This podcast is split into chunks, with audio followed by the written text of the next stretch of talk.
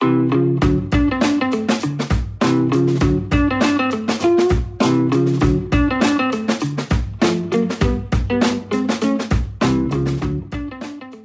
Привет, это Ася и Слэш Люди, подкаст о тех, кто не умеет заниматься только чем-то одним. Я всю жизнь спокойно знакомлюсь, общаюсь, ругаюсь и мирюсь с людьми. По работе я организовывала кучу разных культурных, образовательных мероприятий, и вообще я 9 лет преподаю, и за это время научилась находить подход к очень-очень разным людям. И казалось бы, все эти мои навыки должны со мной мигрировать в новые области, в которых мне хочется себя попробовать. Но оказалось, оказалось, что это совсем не обязательно. В общении для моего подкаста, а оно в основном происходит онлайн, я начала напоминать себе ежика из анекдота, который шел-шел, переплыл речку, потом вспомнил, что не умеет плавать, вернулся и утонул.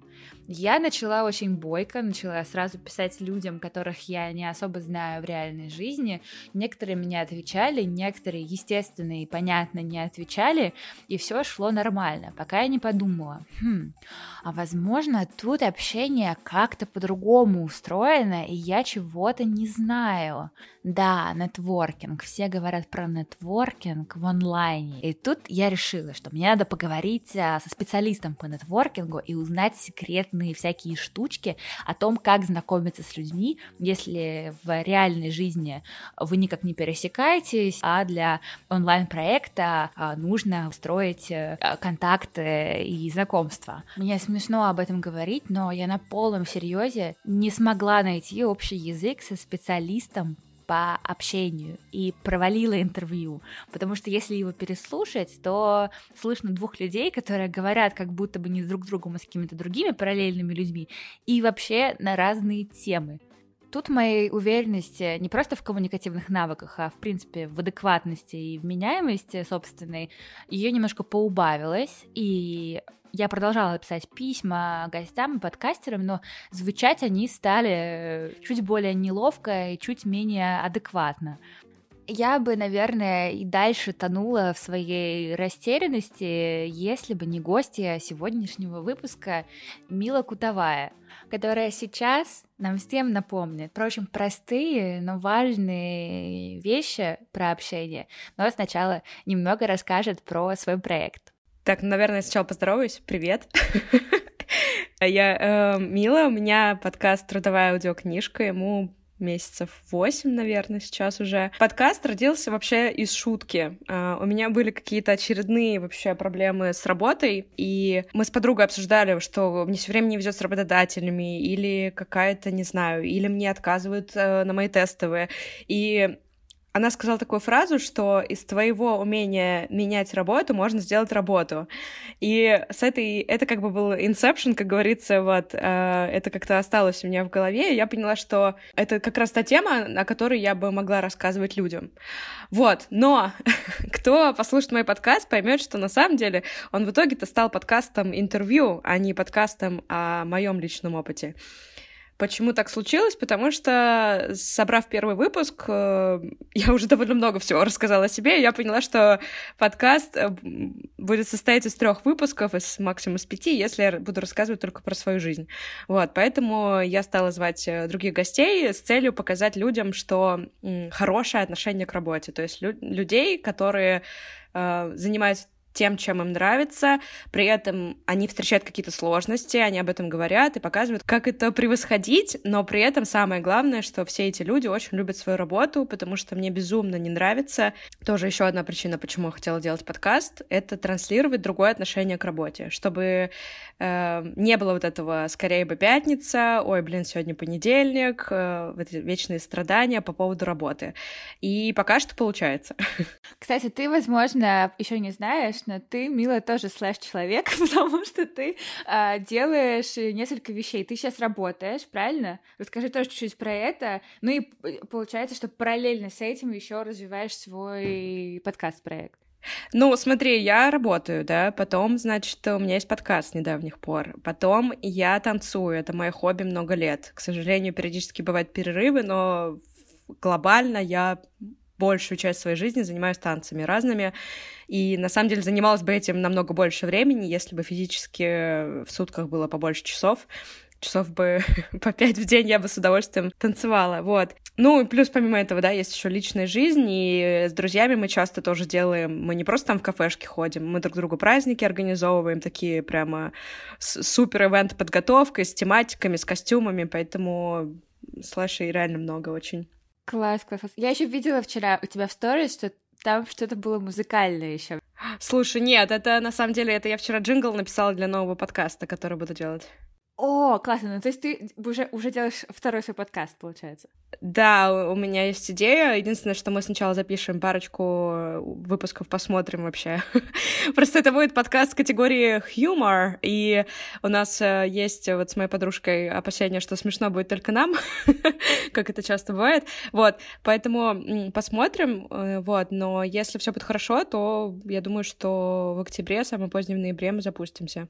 Это получается у нас э, тут эксклюзив. Да, слушай, на самом деле я, ну вот первый раз кому-то говорю. Вчера первый раз что-то выложила, потому что сейчас, к сожалению, это очень модно э, бесконечно в сторис рассказывать и показывать про каждый свой чих и говорить э, вот это вот э, свой туду-лист, фоткать и показывать, что ты над чем-то работаешь. Я пока у меня что-то вещественного нету, я не рассказываю, потому что если ты посмотришь на мои блокноты, в них 95 тысяч идей, и 94 999 из них никогда не будут реализованы, поэтому не люблю просто так распыляться.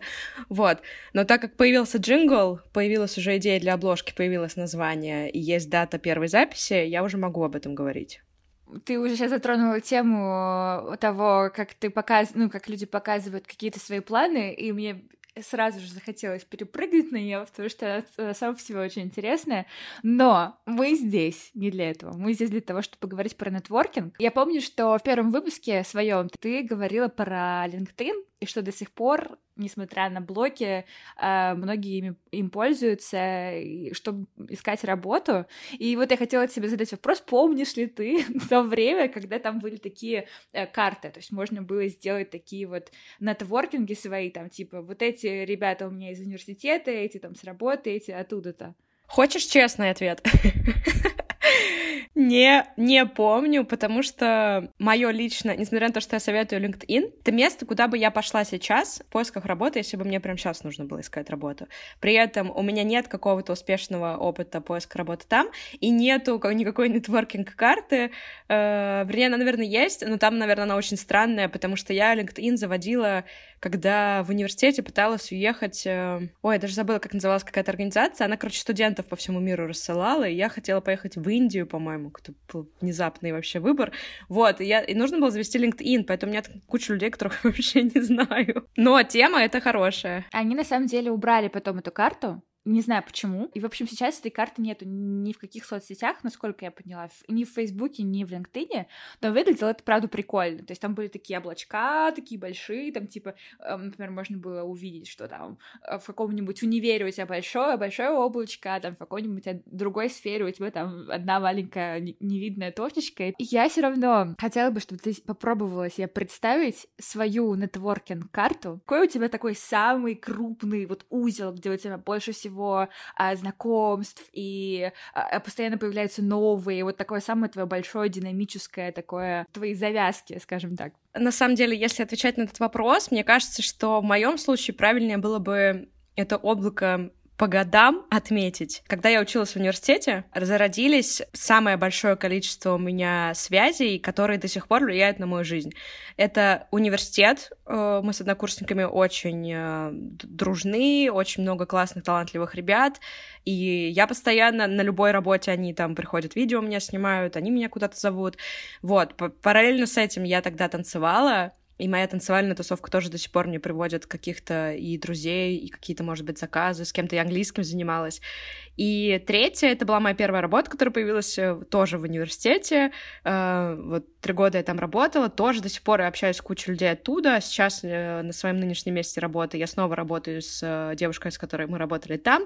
В общем, получается, где-то 2010-2013, вот за эти три года у меня создалось невероятное количество связей. А, я тогда по обмену первый раз за границу уехала, и тоже до сих пор общаюсь э, именно с теми ребятами, с которыми познакомилась тогда. Там на свадьбу к ним в Англию езжу. Поэтому студенческие годы какие-то были супер э, плодотворные. Я знаю, что ты училась на инженера, но я не помню, где ты училась. Кино и телевидение. Какая у тебя была специальность, получается? Инженер аудиовизуальной техники. О, ну ты, ты вообще по специальности работаешь сейчас. Ну вот, кстати, когда я монтирую звук, да, я сразу... Потому что в дипломе у меня вообще написано инженер э, видеомонтажа. Это интересная очень программа. Ты четыре года учишь физику, химию, матанализ и какой-то кошмар ужас, радиосигналы и программирование, а потом на пятом курсе типа учишься монтировать, и тебе в дипломе пишется, что ты инженер аудиовизуальной техники по специальности монтаж. И хотя монтажу, как бы, как все знают, сейчас можно научиться за два месяца дома, сидя. Ну, ты туда пошла в итоге, получается, потому что тебе хотелось работать э, в, в сфере телевидения и радиовещания, и почему-то именно с технарской ты такой зашла. Слушай, я могу рассказать эту историю супер коротко. Как 98% людей, в 17 лет я без понятия была, что хочу делать. Вот, тем более, что я сканер, типа, мне много чего нравится, могла пойти вообще куда угодно. Вот, и, значит, я узнала, что есть кино и телевидение, и там была продюсерская или то ли продюсер, то ли пиар специальность. И я такая, о, зашибись, пойдет. вот. И в день, когда я должна была идти относить, э, записываться на курсы, вот эти вот, которые в одиннадцатом классе ты ходишь на курсы, весь год готовишься к поступлению, я встретила с мамой математичку в школе, и она начала рассказывать, что в кино и телевидении есть такой факультет э, аудиовизуальной техники, там учат монтажу, и вообще там так классно и здорово, и у нее там ученица его закончила, и вся в шелках, и вся счастлива. Я такая, ну что, пойду туда. Ну, как бы, знаешь, типа в одном месте нужно было сдавать общество знания и литературу, в другом математику и физику, но меня было, в принципе, одинаково хорошо с математикой и с литературой, поэтому с физикой нет. Физику я уже только в универе выучила. Вот, и я просто вот так вот. Один разговор, и я абсолютно в другую сферу ушла, но я никогда об этом не пожалела, потому что настолько было сложное образование, настолько сильно оно развило мою логику, какую-то структурность, э, и познакомилась с кучей хороших людей, что вообще не пожалела ни разу. Так, слушай, давай, нетворкинг. Короче, самый у тебя самый напряженный узел это университетский. До сих пор так получается. Или э, с, после 2013 возник какой-то еще сверхузел для тебя, где очень много чего происходит? Нет, такого мощного периода по, по новым знакомствам уже не было. То есть дальше уже развивались просто какие-то связи, э, зарожденные в этих годах. Сейчас но, новые, конечно, есть, но этого, это все равно как-то опосредованно почти всегда связано с теми людьми вот из того первоначального узла.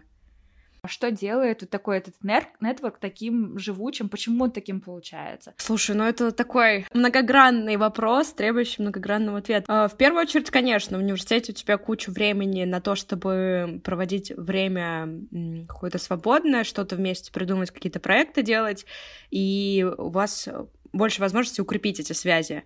И, следовательно, чем они крепче, тем они дольше потом будут существовать и приносить тебе еще какие-то взаимные радости, бонусы там, в виде работы или отдыха совместного. Вот. Э, я еще считаю, что мне реально по жизни везет с людьми, которые рядом со мной оказываются. Потому что такой компании универской, которая есть у меня, нет ни у кого, ни у одного из моих знакомых.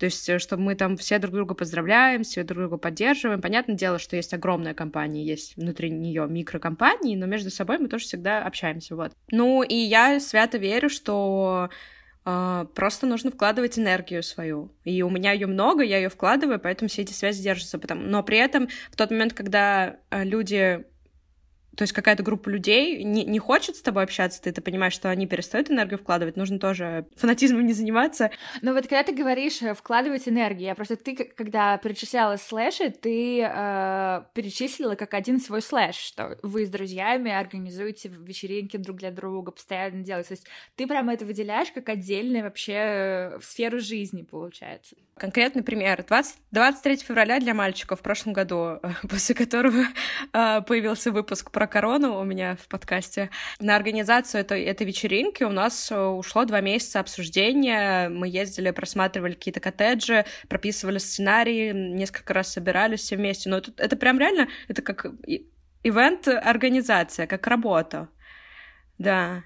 И парни делают то же самое. То есть э, Опять же, я не знаю таких людей, которые... Я знаю людей, которые готовы заплатить что сколько угодно денег, лишь бы к ним приехали, их развлекли, но тут как бы... Тут как раз речь о том, что у нас и деньги-то и есть, но как бы хочется сделать что-то руками, вот. Но абсолютно не все готовы, не все одинаково вкладываются, тоже я тут скажу. То есть я такая нахваливаю там друзей, да, то есть есть люди, драйверы, да, которые ведут за собой, есть люди, которые готовы помочь, но сами никогда ничего не предложат, и это тоже нормально. Смотри, если человек кто-то сейчас слушает, или, например, я сейчас слушаю, я понимаю, например, что я недостаточно а, вкладываюсь в какие-то штуки, что, как, с чего, с чего ты предложишь начать поменять свою, в общем, свой подход к этому? Это очень хороший вопрос, потому что чем я старше, тем чаще я думаю о том, насколько сильно вообще нетворкинг э, в кого-то вложен, а там, знаешь, на генетическом уровне. Потому что мне легко, то есть э, я супер легко подойду с кем угодно, познакомлюсь. Ладно, не с кем угодно. Я тоже могу стесняться, бояться и там потеть, и коленки будут трястись, но я, скорее всего, подойду, даже если мне очень страшно, чем не подойду. А есть люди, которым даже элементарно там в комнате с незнакомыми людьми заговорить с кем-то ну, какие-нибудь знакомые знакомых, и тебе сложно даже к ним подойти. Мне кажется, что первое, что нужно себе говорить, что ничего страшного не случится от того, что ты выйдешь на контакт начиная от, от просто какого-то разговора на вечеринке, заканчивая какой-то просьбой по работе. Спросить, спросить всегда можно, конечно, нужно спрашивать вежливо, аккуратно, не хамски и не обижаться, если ответ нет, но при этом э, нужно учиться стучаться в двери, даже если очень страшно. Ты, да, ты уже перешла к знакомству с новыми людьми, но мне хочется еще чуть-чуть остаться вот на той штуке про вкладывать в знакомство с уже с известными себе людьми, потому что мне кажется, что когда изначально даже я подходила к этой теме нетворкинг, я абсолютно пропустя, пропускала это мимо. Типа, для меня был фокус, как знакомиться с новыми людьми. Но сейчас я понимаю, что, блин, не это самое важное на самом деле. Самое важное — это как бы вот эта твоя установка, то, про что ты рассказываешь, что ты настроен на то, чтобы поддерживать отношения, в том числе, э, числе с людьми, которые ты уже знаешь, и вкладывать в эту реальную энергию. Если технически, что я имею в виду под вкладыванием энергию, это внимание к мелочам. Это не знаю, не забывать поздравлять с днем рождения. Поздравлять с днем рождения не отпиской с др, короче, а типа, ну, как-то нормально. А, следить нам сейчас соцсети дают все карты в руки. Не нужно обзванивать э, телефонную книжку, как в детстве, и спрашивать, как там у всех дела. Всегда можно проявить какое-то внимание, там, написать, ой, как здорово, там, что ты там сходил в поход. О, я за искренность, единственное. То есть э, есть всякие книжки по нетворкингу, иногда мне кажется, что это немножко, может быть, лице... звучать лицемерно, потому что, типа, тебе плевать на человека, а тебя учат, как э, проявить к нему внимание. Нет, не нужно. Если тебе плевать на человека, плюй на человека. Неискренность э, считывается мгновенно. Но просто если тебе действительно интересен этот человек, э, и хочется, чтобы он был в твоей жизни, нужно, да, иногда немножко там, тебе хочется поспать, а ты вот э, возьми, встань и напиши ему какое-то сообщение, там, поблагодари за то, что он там тебе с чем-то помог искренне. Или просто, короче, мелочи, Поздравить с днем рождения, спросить, как дела, э, написать, что типа, извини, был занят там, но видел, что ты там куда-то съездил, ты классный. Или там, я видел твой проект. Просто искренний фидбэк по поводу того, как человек живет, и все. И писать не только, когда тебе что-то надо, это, мне кажется, очень важный ключевой момент. Знаешь, как я делаю в таком случае? Ну, потому что мне, как и всем, бывает что-то нужно от кого-то. Я сначала пишу по делу, я пишу «Привет», у меня вот такое дело, и мне нужна вот такая-такая-то помощь, сможет ты мне помочь или нет. Когда человек отвечает да или нет, э, я дальше уже пишу, а теперь давай поговорим, как у тебя дела. И это не выглядит абсолютно каким-то вымученным, это реально так. И мое как дела не выглядит так, что типа я спросила, лишь бы он э, типа не подумал, что я хочу сейчас его использовать. Так что, люди, пишите сначала дело, не стесняйтесь. Вообще нет, э, люди любят помогать. Когда мне пишут и просят о помощи, мне приятно помогать. Поэтому нет ничего страшного в том, чтобы просить кого-то о помощи. Но просто не нужно это оборачивать вот в это вот «как дела у тебя?», кстати, мне нужно перевести шкаф в мою квартиру.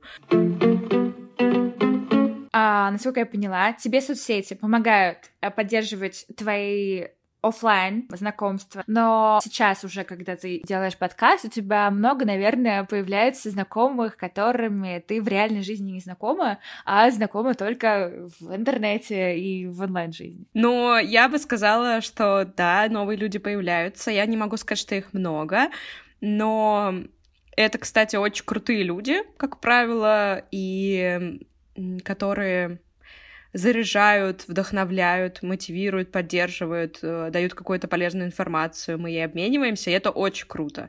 То есть у меня было за последнее время, что я там э, с парочкой, например, друзей переставала общаться, потому что люди очень много тянули из меня энергии, и, а у меня уже ресурса не хватает, вот, и вот вместо этих людей приш, пришли на смену те, кто меня, наоборот, заряжает, и ты такой, о, как круто мож, может быть, если себя правильными людьми с правильным настроем окружить. И даже то, что я их не знаю офлайн, не делает э, наше общение менее ценным в контексте именно того, что мы занимаемся все одним делом. То есть нам не обязательно за руку друг друга держать, чтобы обсуждать подкасты, сложности и вот это вот все. Расскажи, как вообще ты начинала выстраивать вот этот нетворкинг э, подкастерский? Я сейчас вспомнила, кстати, что ты спрашивала, как, э, как долго у меня между идеей подкаста и подкастом. это просто относится к этому. Короче, я придумала делать подкаст, и я ходила такая всем, ну, не всем, но нескольким друзьям близким а, говорила, что есть такая идея, но у меня был синдром самозванца, тра-та-та. Потом мне скинули, значит, курс Кристины Вазовски по подкастингу. Это был ее первый курс, был супер полезный, максимальное количество вообще полезной информации, то есть с этим курсом можно сразу же запустить подкаст. Вот, но я этого не сделала. типа я в ноябре прошла курс, и только в феврале у меня вышел трейлер. Следовательно, я прохлопала свою первую возможность э, войти в какое-то комьюнити, потому что все обсуждали подкасты, создавали его и обсуждали уроки, а я в этот момент была в отъезде, и я все лекции только слушала, а никакого, ни в каком комьюнити не участвовала. Вот.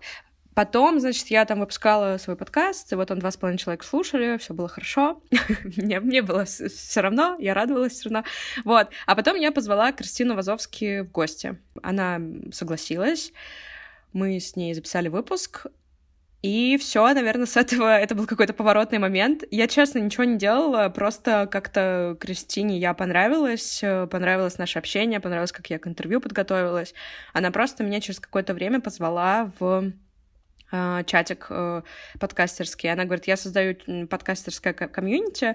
Там пока что, вот на данный момент там 15 человек, изначально было человек 10, еще чуть-чуть она добавили.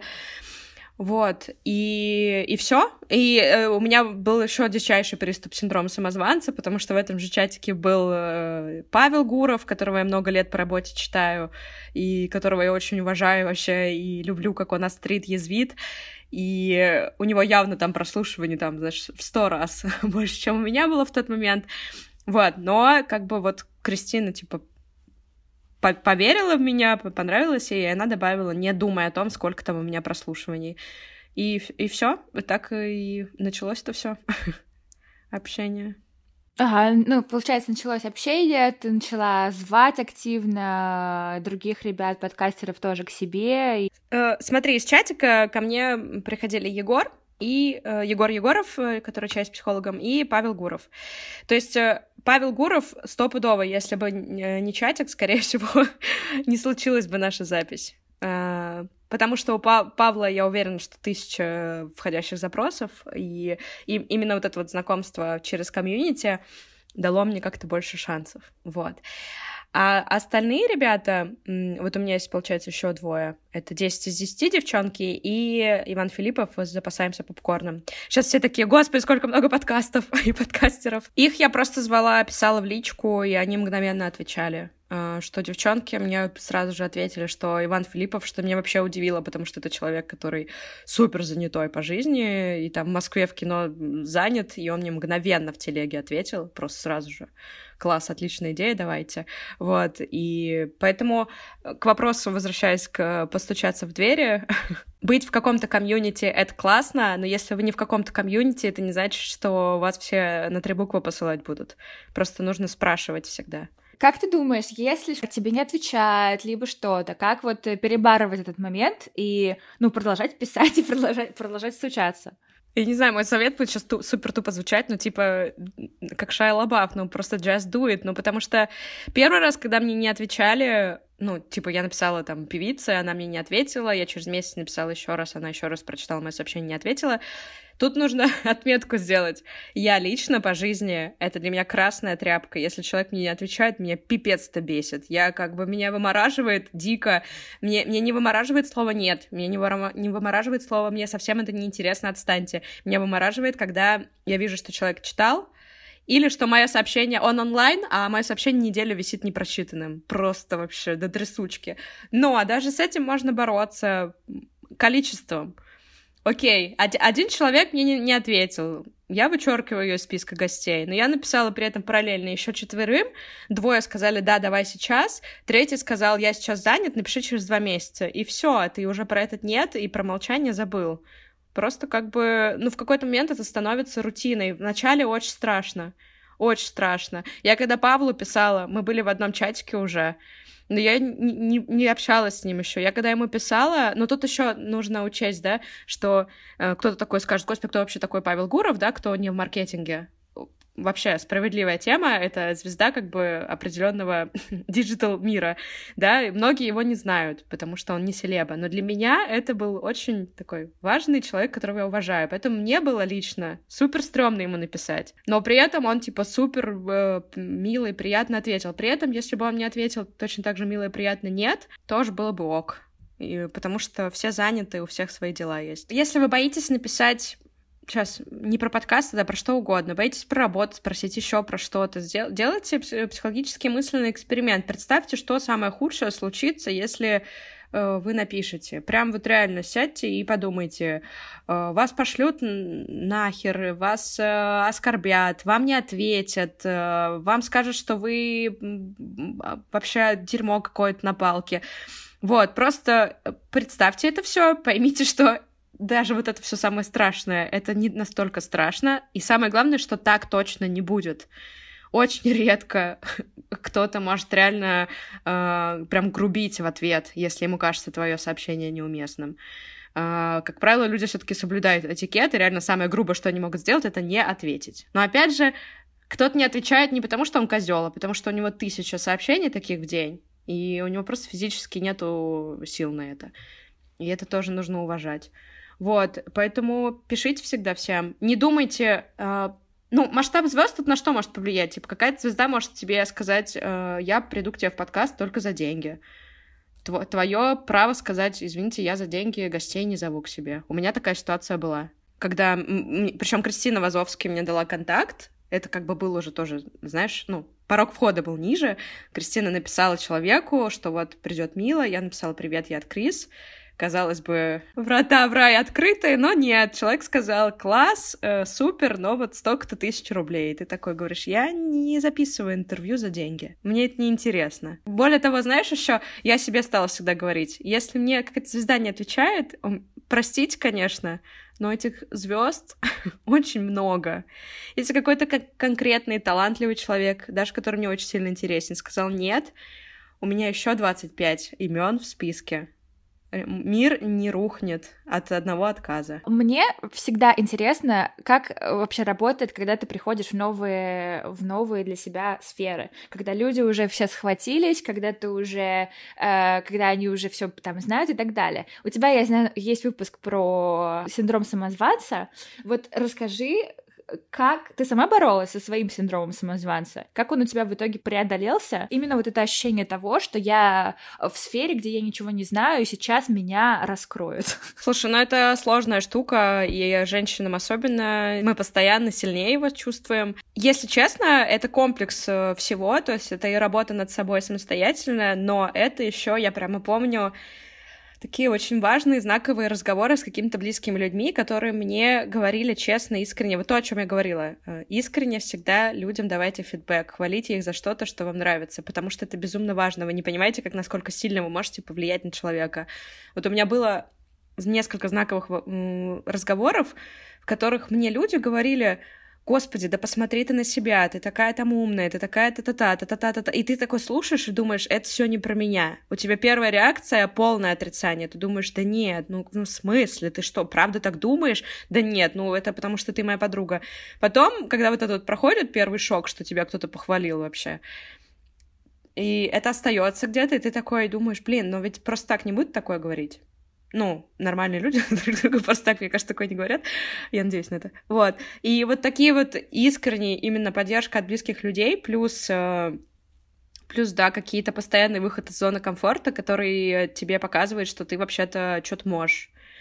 Э, с тем же подкастом, да, э, первый раз, когда я писала человеку, которого я не знала, ну, первые несколько гостей, это были люди, с которыми я была знакома. Тут все просто.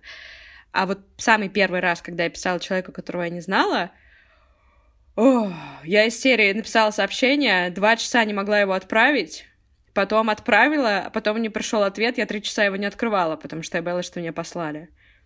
Это первый раз. Думаешь, у меня сейчас на 25-й раз так же? Нет, конечно.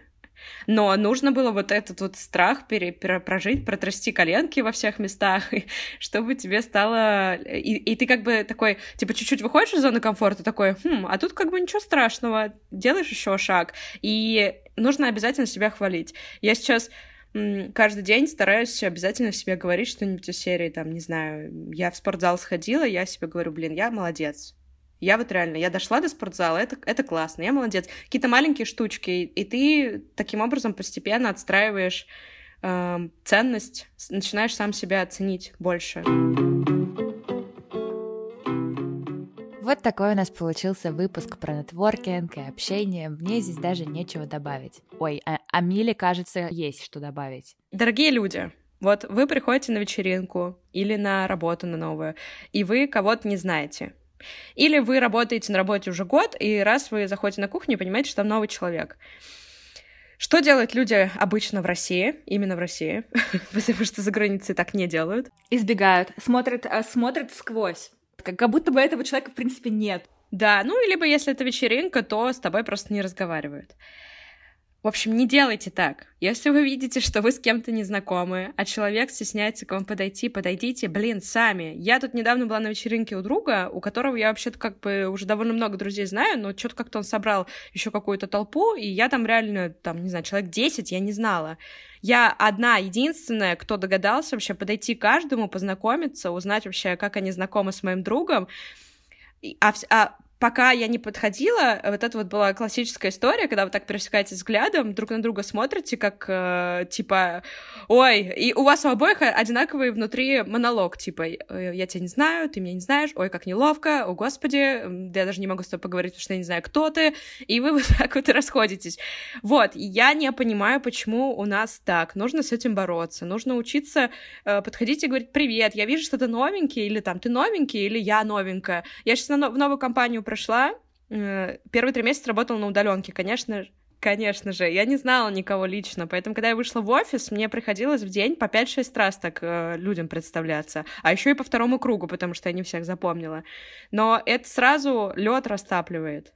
Просто, слушайте, как мы все разные по коммуникабельности. Мне легче, вам сложнее, но это не значит, что э, мне не страшно. Но нужно просто делать. Делайте шаг навстречу. Вообще, коннекты с классными людьми — это одно из самых вообще классных вещей, которые бывает в нашей жизни, вот. Но если у тебя коленочки трясутся, ну ничего, придержи их ручками и вперед. Мы все люди, человеку нужен человек. Полностью с Милой согласна. Продолжайте слушать подкаст «Слэш Люди», а еще Милин подкаст «Трудовая аудиокнижка» в Яндекс Музыке, Apple Podcast и вообще везде, где найдете. До следующей недели.